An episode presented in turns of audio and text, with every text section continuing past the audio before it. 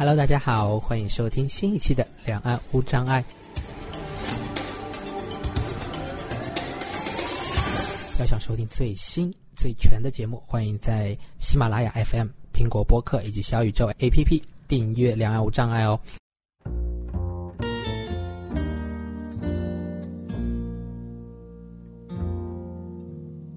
古いアルバム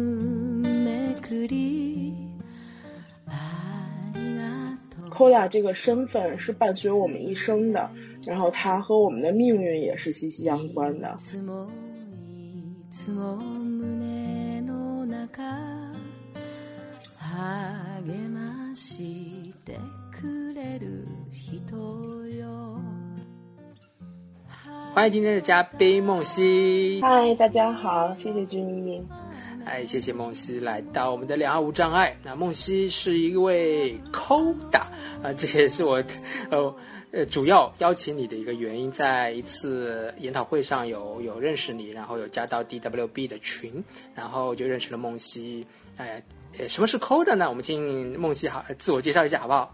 呃，CODA 就是 Children of Deaf Adult 的缩写，就是聋人父母的子女的意思。我我我所膜拜的聋人文化真的是聋人文化，之所以有文化，因为它好像都有都有家族的一种传承的东西，然后有特殊 特殊的，就有特殊专业的名词 coda。我第一次看到就就就这是什么？是什么意思？是密码吗？之类的。对我第一次看到的时候也特别好奇是什么身份。啊，C O D A。那你是第一次是在什么时候看到的呀？你第一次知道你是 coda，或者嗯，对，你是什么时候看到的？我一直知道我母亲是聋人，但我第一次看到 Koda 是在我上大学以后才看到的，就是一篇关于聋人的文献，然后在里边看到了有 Koda 的名词。现在会非常认同自己的 coda 身份吗？其实我一直就是有一个疑问，就是 Koda 是指父母都是聋人，还是父父亲或者母亲一方是聋人的子女？所以我觉得，就我一直有一个疑问，因为我父亲是健全人，我母亲是聋人，所以我觉得我自己算 half Koda。half coda，OK OK，你所有人都是 half coda，OK，呃，蛮酷的。哎，那你可以介绍一下你的家庭吗？我父亲不是聋人，他是健全人，但我爷爷奶奶都是聋人，所以我父亲的手语特别好，他曾经做过手语翻译。然后我母亲是聋人，以前在第二聋校学习，北京的第二聋校学习。然后她是因为三岁的时候大脑炎发发烧，然后后遗症，就是导致失聪的。你这么说，我就突然好奇你你父母的婚姻了。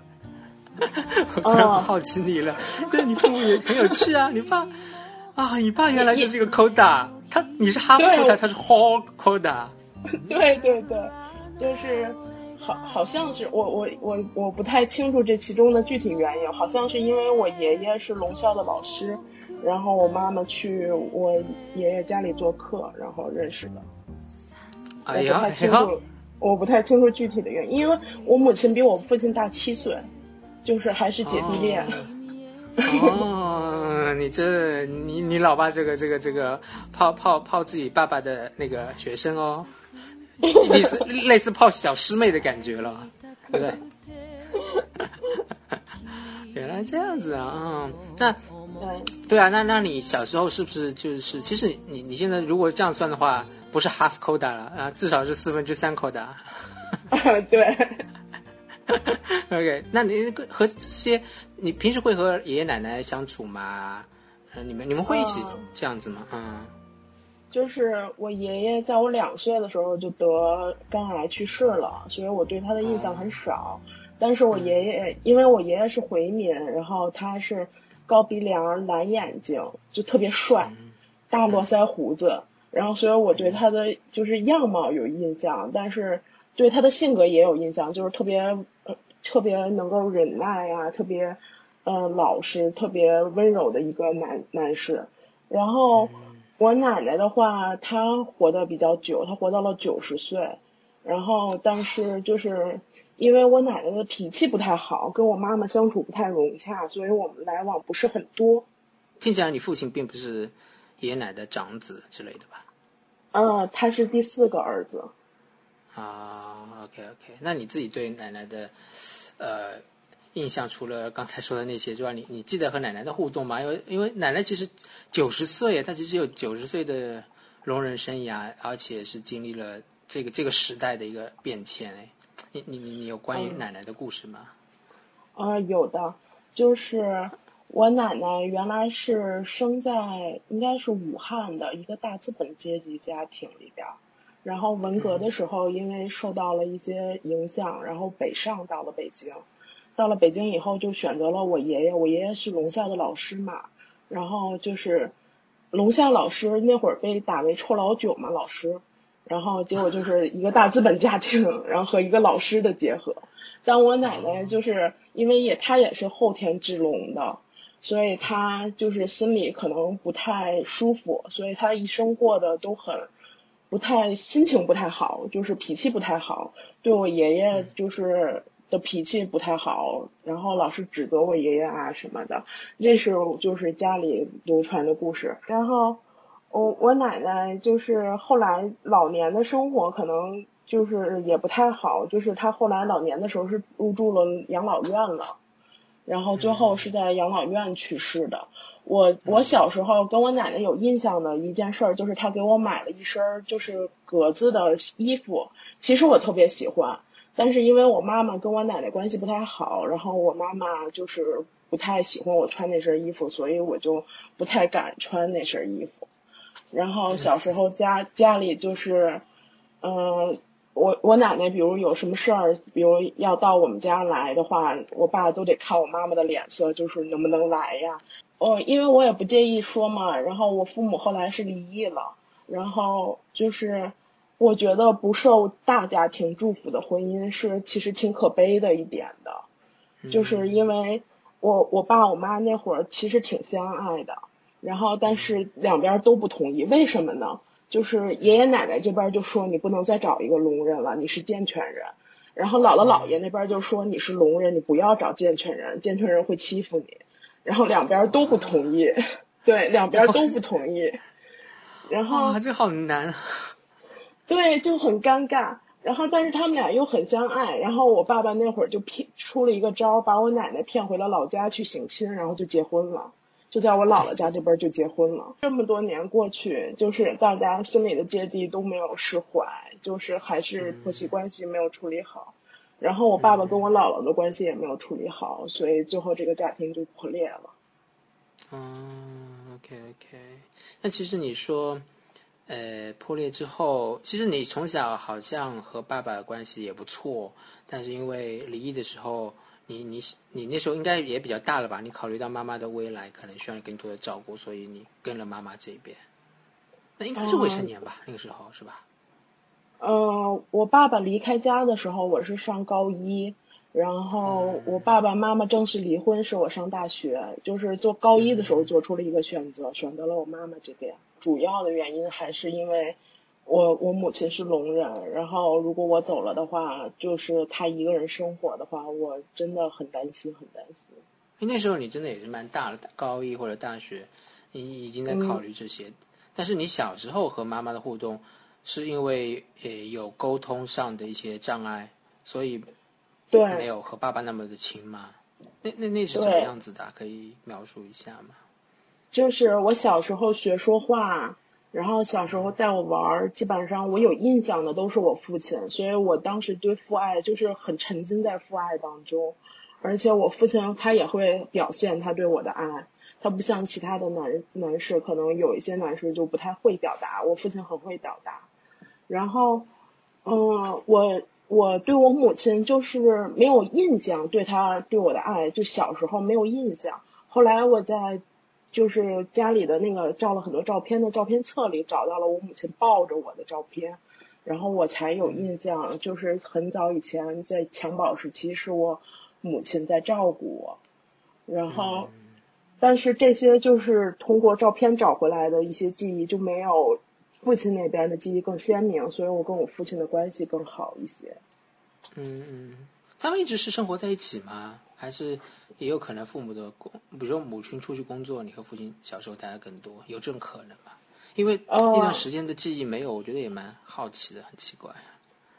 对，就是因为我学了心理学以后，有一个 attachment theory 嘛，然后我就觉得我的 first attachment 一般都是跟母亲，但是我的确实跟父亲，我就很奇怪。我还问过我母亲，我母亲说她生了我以后就没有再出去工作了，一直就是小时候是她照顾我，但是我却没有记忆。我觉得，我觉得是因为无声的照顾，可能就是对婴幼儿的那个刺激没有那么大。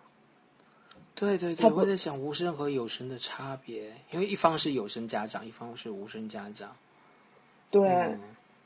我我可能就是小时候我妈妈照顾我的时候，因为没有声音，所以我可能就没有感受到一些东西。然后我父亲他的那个声音表现的又很强烈，所以我可能对我父亲更依赖一些。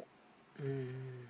你父亲声音强烈是什么？好像真的很对比，一方是无声，另一方面好像很善于表达，然后声音也是强烈。你你父亲不会是播音的类的工作吧？不 是不是，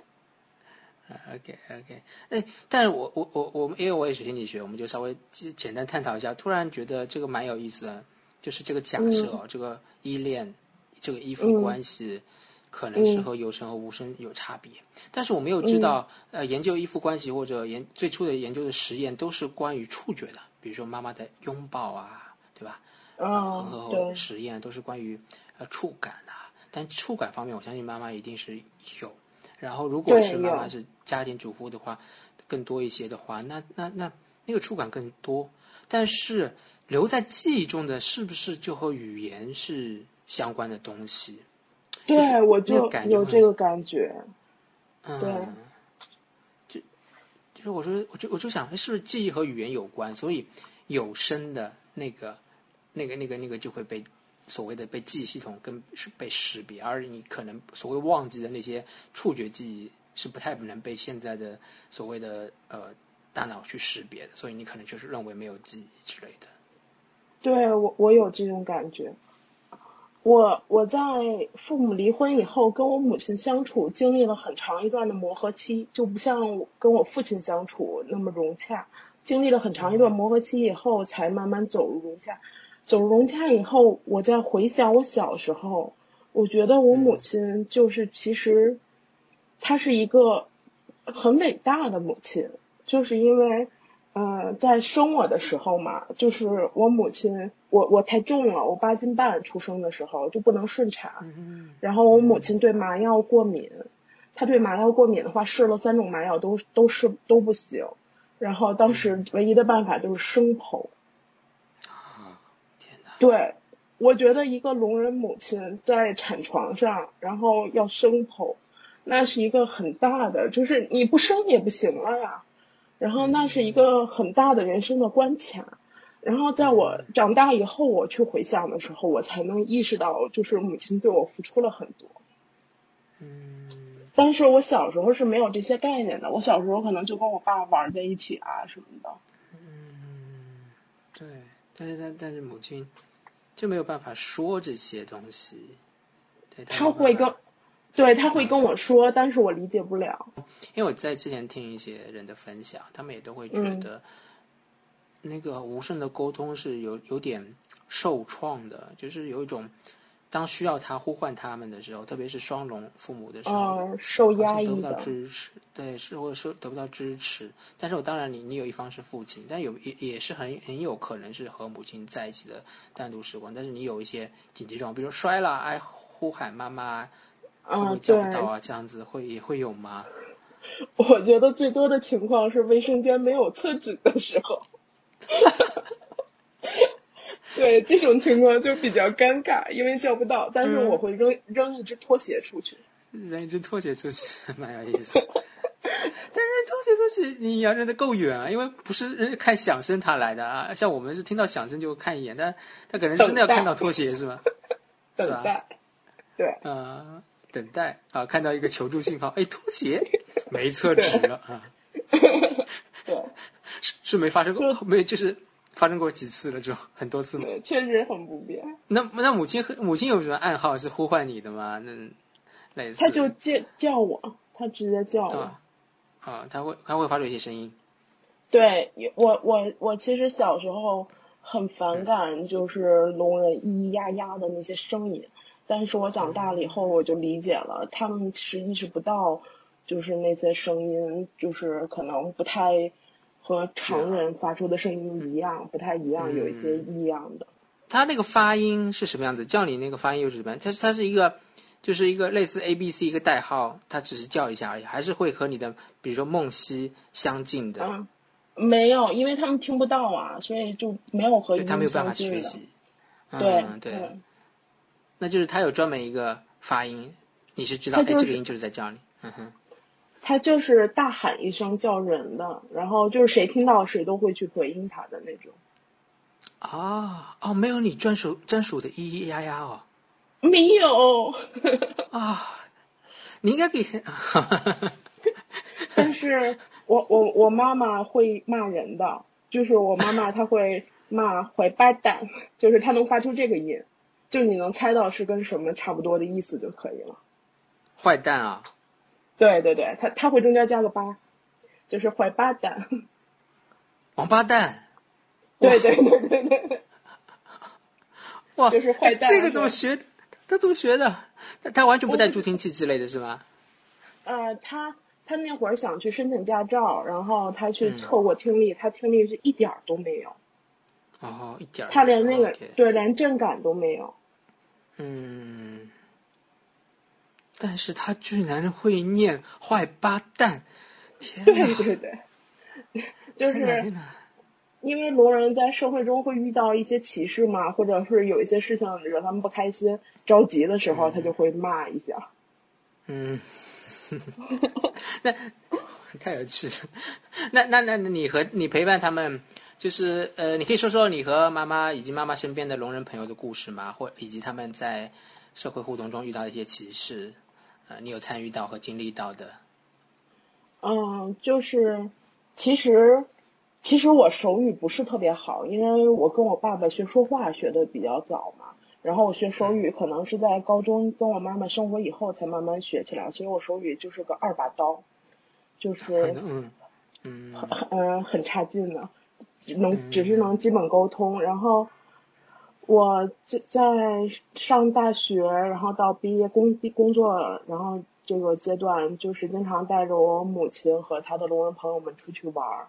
然后我们就是通过旅行社，但是我们自己有一个小团队，然后我帮他们翻译一些导游的信息呀、然后给他们讲解景点儿啊之类的。然后，嗯，其实在这个过程中，景点这个手语水平应该是挺高的吧？我我只能就大概其讲一下地名儿、集合时间 什么的，然后后背后的文化我就略掉了。我我们那会儿主要都是海外游，然后也有国内就去过日本呀、泰国呀什么的。嗯，然后国内游也去过一些地方，嗯，然后那你觉得这过程中有遇到什么嗯很大的障碍吗？我觉得大部分人还是善意的，就是在旅游的过程中，很多叔叔阿姨就会说这些聋人的叔叔阿姨特别单纯，特别快乐，就他们的快乐很简单，就你对他们好，他们就会特别快乐，特别简单，然后到哪儿就照相啊、摆姿势啊，特别欢乐。然后，但是也也有一些人就会说他们在前面比比划划的特别烦人，就也也有一些人会这么说，因为就是每个人对聋人的认识是不一样的嘛。所谓的单纯，这个嗯，这个是属于刻板印象吗？你是这样认为的吗？你在这个作为一个 half coda 的观察记录，你觉得聋人是单纯的吗？这这个认知是否有一些可以说更更精确的部分呢？我觉得，嗯，就是外在的人看你可能会看到你开心不开心，或者是他看不到你深层的东西。就是嗯聋人可能给大部分的人的一个印象就是，就是很简单，然后就就是有这么一种，也可以叫刻板印象吧，也可能就是一种印象吧。嗯，就是可能只是看到外表的这个部分。嗯对对，就是只看到外表，可能很少有人会去再了解你的内心呀、又有语言的沟通的障碍呀、就很少有人再去了解。那呃，我觉我我也是觉得是就是这个只是表面的部分，然后表面只是因为可能是一种语言表达的，就是手语嘛，对不对？手语嗯，相对对相对来说，它也对它能表达东西会不会也是相对少一些之类的？我父亲告诉我，手语其实能表达的东西很多，因为我父亲会用手语写就是他会 用手语来写就是表达诗，就他能翻译诗，啊，就对，就诸如什么“海上生明月，天涯共此时”，这是我父亲就我我问过我父亲怎么翻，然后他会给我翻出来。哇，这是你你爸这个手语大师啊，用用手语写诗泡妞的，这个这 个要膜拜一下的，这个这个这个手艺啊啊，你爸这个下次开个课啊，开个课。我我其实，在台湾就是呃也是呃那个特教学院嘛，他们有上手语的课，然后嗯也会有关于一些诗嘛，我特意学了一首那个那个姑苏城外寒山寺啊。苏哦州，人然后生帮我刻出来。对，然后也是学了一下，我觉得很蛮蛮蛮有意思的，蛮有意思的。然后手手的那个做手语，真的像可以变得很美丽啊，对，就是嗯那种流动性啊之类的，对对对对。所以哎，那呃呃，我都还想好奇你母亲呃父亲了，但是我回到刚才那个单纯的问题啊，因为之前嗯其实还有和和你还有其他朋友的确也会讨论到另外一个点，也就是关于呃教育程度的问题了。对，嗯，就是呃，有人觉得，有人我觉得很多关于残疾人或残障朋友的那个偏见，可能也他他他是在一定时代中的，他好像和他的，比如说呃过去的一呃五十年间那年长的残障朋友们，年长的残障朋友们，他们可能受教育程度也比较低呀、所以对，所以他们的生活相对你呃受一个呃这个大学教育，现在都可以大学教育去看，那那的确好像是，其实是其实是文化程度，我觉得也是个因素啦。你觉得呢？嗯，我觉得有这个因素，就是我母亲有时候很不愿意跟人家解释，或者是她很不愿意跟人家，就比如说最近防 COVID 的防疫，然后过那个体温测试的时候，他有时候就很不情愿的说，他为什么老测我，老测我，他就会有一点反感，就是。嗯但是如果你就是人家给你解释说最近因为疫情又反弹了或者什么的，就你跟人家有一个沟通的话，你就会很配合。但是有时候就是有一个沟通的障碍在，所以就会有这种问题。嗯，哎，你你其你在呃你在日常生活中，现在仍然也是母亲一个重要翻译是吗？就是专属翻译、专属小天使这样的身份是这样吗？就是我母亲，比如看病啊，然后法院打官司啊，然后出去旅游啊，我就是专属翻译。然后生活日常中，比如买东西啊、网购啊，然后或者是有什么问题呀、比如家里水管漏水了呀，然后我母亲会半夜 给我夺命 call，然后我就会起来，然后跟她水管说漏水，这个这个为什么需要你啊？这这过程是什么样子的？可以就就是就是家里的洗手盆儿的下水管漏水了，然后我母亲就会问叫个师傅我，来说，哎，手一指，哎，这个这个，嗯，然后就懂了吗？嗯为什么需要你？嗯，他他需要我联系那个装修师傅，或者是，然后后来我跟他说联系装修师傅太费劲了，你直接联系物业吧，然后他就知道怎么去处理，他可能需要有一个中间人做个过渡。我这里也是可能就是所谓的，呃，那个刚才说的那个偏见，关于单纯或者他的想法可能是呃呃，对就是想，呃对他就是想装修师傅嘛，他就是简单想，他他不会想到物业啊之类的，因为这些东西都好像是比较立体的思维了，就是对就是很简单，就是我第第对第一反应就是那个嘛，所以就是问问那个，对吧？对他思维比较直线一点，就不会拐弯儿啊什么的。那他的文字是 OK 的是吧？你们打字什么的还是？嗯，文字是 OK 的，但他文字经常写的颠三倒四的，就需要我帮他改。啊，就是有一些新的用词，或者是有一些比较流行的用词，他不太确定怎么写。然后他写一些比较重要的东西的时候，他会写好了发给我，然后拍张照给我，然后我会帮他改中间的用词什么的。嗯，OK，嗯，你觉得你觉得这些这些对你来说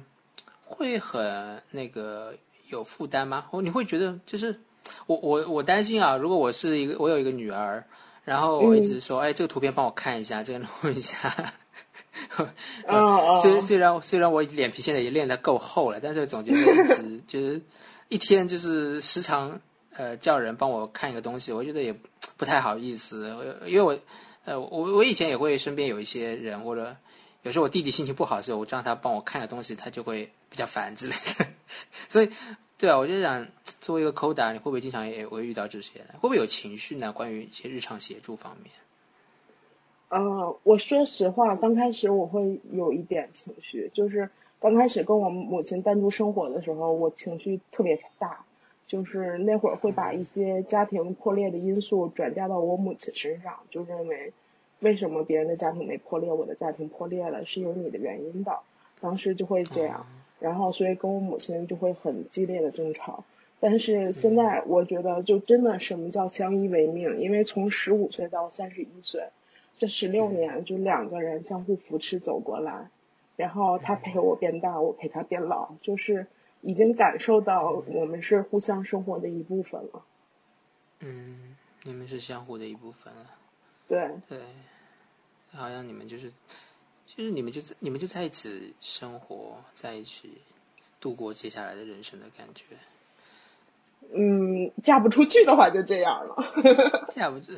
嫁出去应该也是还是会，母亲也是永远对嫁出去，我我我也是要带着我母亲一起生活的。对啊，这这这点你会会会会考量吗？对啊，谈到婚姻，如果方便稍微谈一谈吧，你怎么想的？啊、就是。我我真的会很担心，就是因为嗯嗯嗯，我我需要就是有一个人接受我单亲的家庭，接受我聋人的母亲，然后接受我我就是我这样一个现状，就是因为我本身外貌也不出众，所以我有很多就是让我很自卑的地方。但是我学心理学嘛，就是整理自己，然后告诉自己不要在意那些，然后做得更好，成为更好的自己。我现在在爱丁堡，英国爱丁堡大学就读精神健康转专业硕士课程，然后预计于今年十一月毕业。今后听你之前说是想做，如果有机会的话，呃，也是想能为呃残障群体或者聋人群体做一些精神心理卫生健康类的服支持和服务，是吗？可能会先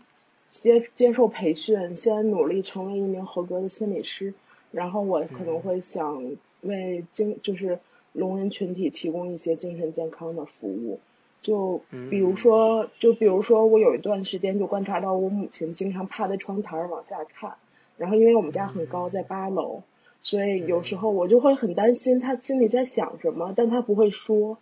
他也不会去跟心理师沟通，所以那段时间我就很困惑，就有哪些人能提供这些服务？嗯，找到了吗？有找到吗？找到一些资源吗？我觉得就是可能就是对于聋人来说，朋友对他们来说很重要，就他们通过一些朋辈之间的聊天儿啊，就是来进行一些疏解。但是对于他们来说，专业的资源还是很匮乏的。北京的那个聋人的同台群体社群，据你观察，他们是怎么样活跃吗？会经常组织活动吗？他们的往来是什么样子的啊？我也好好奇啊。呃，我大学的时候就是为了调研老年聋人的社会保障的情况，然后我们就组了一支社暑期社会实践队去北京聋人协会，然后进行调研。他们是有一个很大的群体，然后定期会开一些会议，然后他们会就互相交流一些生活上的意见呀，然后每期主题会有一些文文活动，就像我母亲就参加过书画活动。就是一些书法和绘画的活动什么的，嗯，就他们的社他们的社群其实还是挺大的，然后活动还是挺多的，包括在北京，对北京是有一些聋人的庇护工厂的，就比如像以前的三鹿厂啊，然后还有那个大宝大宝化妆品，以前都是聋人的庇护工厂，他们有很多人是在那里边工作的。其实你刚才提到那个心理心理卫生或者精神卫生方面，呃，嗯呃，我觉得聋人好像一直在反映的问题就是，他们其实就医就很难，不不仅仅是心理啊，就就医本身就很难，对对有大课题。对就是，就关于就医，就是我有一个小故事，可能要分享一下。就是嗯有一次我带我母亲去看牙齿，然后她要嗯拔出一颗牙，但是就是我我当时是家属，我本来想进去翻译的，但是他们不让我进去，然后我就出来了，我在外边等，然后我母亲就说这个人拔的不好，然后我就说怎么了呢？然后我进去一看，我觉得他穿的衣服和其他人穿的衣服不太一样。结果，结果我就问了一句，我说麻烦问一下，这个医生的衣服和其他人有什么不一样？然后那个医生很不耐烦的回了我一句，都一样。然后等我去问其他人的时候，我才发现，就是他们在没有告知我的情况下，也没有告知我母亲的情况下，就用了那个实习医生。就是我可以理解，我可以理解你们就是医学培训是需要有新人来试的，但是你不能看见一个聋人，发现他不能沟通以后，你就直接不不做任何告知就来试。后来我就很气愤这件事情，就是我觉得聋人依依然是有被告知情被告知情权的。大多时候就是，我觉得大多数医生他们是跟聋人沟通的时候是有就是障碍的，但是很多医生是愿意，比如书写呀，或者是通过一些其他的方式来跟聋人进行沟通。但是有一些医生可能就会觉得，哦，你不带家属来怎么可以？你不带翻译来怎么可以？就是，嗯嗯，会会会就是有一些不耐烦。嗯，就像我现在被隔离，你不带家人陪你隔离，你怎么可以隔离？对对对，他就认为你聋聋人或者是残障人士一定就是要有人陪同，一定要就是你就是不能做到，你就必须得有人陪同，就这个观点是错误的。嗯，现在也很无奈，就是责任啊，就是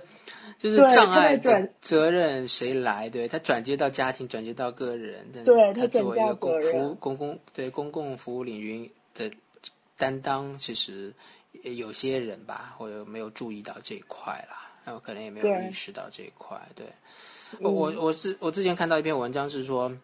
二零一二年啦，上海东方医院好像有也是第一个聋开设了一个聋人门诊。东方医院好像也是一个私立医院还是什么，然后他好像就是有个团队做，有些呃那个手语翻译，基本上也是 CODA 们，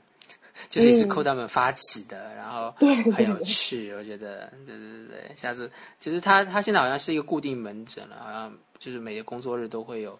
就是就是专门这是聋人门诊的感觉，然后是综合科的感觉，然后会去，但是心理方面还真的不知道有没有嗯，我我之前我嗯我不太清楚这个，但是我之前在法院陪我母亲打官司的时候，需要一个专就是专业的翻译，然后那个翻译叔叔也是一个 CODA，然后他还跟我说嗯。要好好学手语，很很有用的。哎呀哎呀，前辈啊前辈啊，对对对，我就问他你的手语怎么这么好，然后后来他说他父母也都是聋人，后来我就意识到他是个 CODA。对，OK OK，哎，这就要怪你爸了，这个啊，这个手手语撩妹达人啊，手手语撩妹达人，居然不把这个手艺传给你，从小好像。我在想，我我我要误会一下你爸啊，我要偏见一下你爸，当然我不不知道，听你在说什么，我觉得他怎么可以这样呢？是不是？你有这么棒的手语的能力，你从小就就独占了你女儿，是吧？就就用你的你的优势优势沟通方式和女儿沟通，然后呃阻断了变相阻断了这个你女儿和你老婆的沟通方式啊，这个这个对吗？就是我我记我就记得印象特别深，我小时候就是跟我爸妈在一桌吃饭的时候，然后我就会特别愤怒的说我不想吃扁豆，你们又做扁豆，然后我妈就会哼就做扁豆，就那种表情，然后我爸就会说对不起，我们没跟你沟通好，然后我就觉得这就是两种不同的就是家长的模式。我这个我就想到啊，就是如果是就是比如说两个聋人，或者或者不说吧，就是假设我自己两个盲人带带一个孩子，我就嗯我就他他如果穿衣服方面，因为我假设我看不清，我的我的老婆也看不清，那我那我就觉得随便穿啊，就是这是我们的价值观，我就觉得随便穿干嘛要这么注意颜色呢？好像就是。呃，你就是我，你就是我孩子，对不对？你跟你跟着我就就是这样子，我也会有这种，可能也会有这种心态啊。但是如果孩子的话，他想他他自己的个人意愿，如果是比如说想吃扁，想不想吃扁豆，如果有一个另外一个人更倾听他，更去更愿意去了解他的话，就会获得那个那个那个更多的亲近，好感，对对，更多的好感啊。所以所以所以就是这样子啊。那那还是、还是为什么他不教你手语？他他不他教，就是但是就是因为我有语言的能力，所以我就手语这块哦发展的很慢，就是有点像双语一样，就有点缺腿儿了。哦，OK OK，也是，那那我就那就明白了，就并不是说你你爸不顾，还是不好意思，叔叔误会了啊，因为他不是不故意不教你，他是教你，然后也是因为你你当然用语言，呃，因为你同学也是用语语言嘛，口语嘛，就所以更更第一语言，然后另外一方面，第二语言呢，你妈妈这边呢，你又和她好像啊，她这种性格，你我干嘛要这么花费力去学手语和你沟通呢？有就是对吧？就好像也没必要，就是那么那么努力去学手语，那动机不会那么嗯强了。小时候的你，对吧？对，就小时候肯定是就近人的，就方便而言嘛，肯定是口语更方便一些。小时候会不会因为呃母亲的这个身份，然后不让他参与你的一些就是家家长会啊之类的，还是他他他自己也不会去？这这个好像也是哦蛮常见的一个口打遇到的状况，或者说对残障子女遇到的状况。嗯我说实话，我小时候就是关于我母亲是聋人，我很自卑。就是我有一次鼓着勇气写了一篇文章，就是作文嘛，然后写的是我母亲是上帝就是特别青睐的一颗苹果，因为太完美了，所以咬了一口，所以成为了聋人。就我大概其写了这样一篇文章，但是我 但是我就不希望老师念，但是老师念就是老师看了以后就又很想念，他就跟我沟通。后来我说不要念，但是他就是就是没遵从我的意思，在结果在全班念了。然后念的时候，我在底下哭的稀里哗啦的，就觉得哎呀，怎么可以这样？但是现在就是现在我遇到很多人，然后比如我跟我妈视频的时候手语啊，或者是我们在外边手语啊，我有时候就会直接说、哦，那是我妈，我妈是聋人，就会很自然而然的去介绍。就是我们其实我之前也和我的另外一个社长朋友聊，然后我们以后讲关于子女的事情，就像如果生有生子女，我们也挺担心子女会因为我们的特殊身份而自卑啊。所以你你这个成年 coda，然后又学心理学的，嗯我觉得对啊，你你的这个从自卑隐隐藏，然后到一个很自在的和大家介绍，哎这是我的聋人母亲，这个过程，你觉得转变的重要因素会是什么？我觉得就是长期的相处沟通以后，然后你能理解了，就是其实每个人都是生命的礼物，就不管是残缺的，或者是就是有没有残障，其实他们都是生命的礼物。就是嗯我跟我我跟我母亲在一起这么多年，我理解到她是一个很勤劳、很坚强、很勇敢的母亲的时候，就我就不会再去自卑她到底是不是聋人。嗯，就当你理解理解了这些的时候，那真的是好像要比较成年的时候，比较理解所谓的家长的辛苦，然后我们就更能更容认同我们的家长。而且就是心理学上也有说，就是没有完美的父母。当我们认识到父母是不完美的时候，然后那也就是我们自己要成为我们自己的一个心理上的父母，去抚平过去的创伤，然后去成为更好的自己，去往前进一步的去走。嗯嗯嗯嗯，这个这个好像是必然的路啊，因为其实对相关对很多人会谈谈自卑啦，自卑的状态、自卑的感觉也好，但其实嗯。呃，可能当然和过去相关，因为我们本来就是从过去慢慢的长成这样子，但是对每个人都有这个所谓的自卑的东西。阿德勒也说每每个人都有自卑感，这很正常。那关键嗯怎么、怎么摆脱，或许就是用，就像你说的，呃，或许就是用自己在内心去种植一些安抚自己的种子、自信的种子，然后这对成为你内心的一个父母，去抚慰你内心的内在自我，这样子。对，这可能需要一个时间，是吗？嗯，你说。嗯，我我觉得这个是需要时间的，它需要一个时间的沉淀，而且它需要你思想上的成熟。就是小时候可能就是还是会有一些叛逆呀、淘气呀、不懂事啊。但是我说实话，我我其实就是觉得，即使我父亲是个健全人，我也没有认为他是一个绝对优秀或者绝对完美的父母。就父亲，嗯然后他也有他的问题，但是就是他们都是我的父母，就是这是我一个不可更改的事实，所以我要接纳他们，就是接纳了以后，然后才能就是有更好的一个理解，然后才能有一个更好的就完和他们的相处。就你一直拒绝接纳残障这个事实的话，反而就是我觉得那个结果会不太好。是的，是的，是的，嗯哼，嗯，对，就是放下那个拒绝和叛逆了。对，这好像也是一个必经的过程。首先是要就放下，放下了这个之后，自然而然的就就会一一个接纳。但小时候的小朋友啦，我们小的时候真的就是心智没有那么成熟啊，确实嗯没有那么成熟，也没有办法理解太多，是吗？其实我特别喜欢特别懂事儿的小孩儿，然后我觉得他们就特别乖，或者是特别能理解人。但是我有时候觉得特别懂事儿的小孩儿，他牺牲了他的天性，就很可怜。啊，就我有时候会有这种想法，嗯，所是所以我对就我觉得这这个也是一个很很难平衡的问题。就我对我我对我特别希望拥有特别懂事儿的小孩儿，但是我同时又觉得我的小孩儿特别懂事儿的话，他一定心里有很多委屈的。嗯嗯嗯，对，这好像就是，嗯，蛮嗯嗯也是蛮矛盾，但是，呃，这就是每个小孩的不同了。我觉得，就是每个人的生命真的就是不同的，没有谁比谁嗯更好啊、谁又比嗯谁更差，但这这都是我们自己的，呃，原生家庭也好啊，我们的过去也嗯好啊，这就是长出来我们的土壤，也是这片土壤嗯让我们变成这样的现在的我们，对，对对对对，好呀，好呀，今天谢谢你来我们两岸无障碍做一些分享。好，谢谢俊逸，希望你隔离生生活一切顺利。好，谢谢 Half Coda 啊，第一个 Coda 来这里，好，欢迎、哦欢迎有其他经验的 Coda 也来上我们的节目。嗯，那今天就到这里喽，然后预祝大家也都嗯身体健康，嗯，我们下次再见，拜拜。拜拜。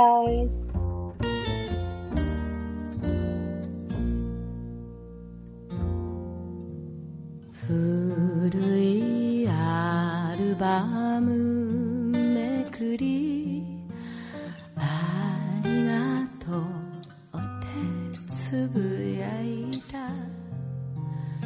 いつもいつも胸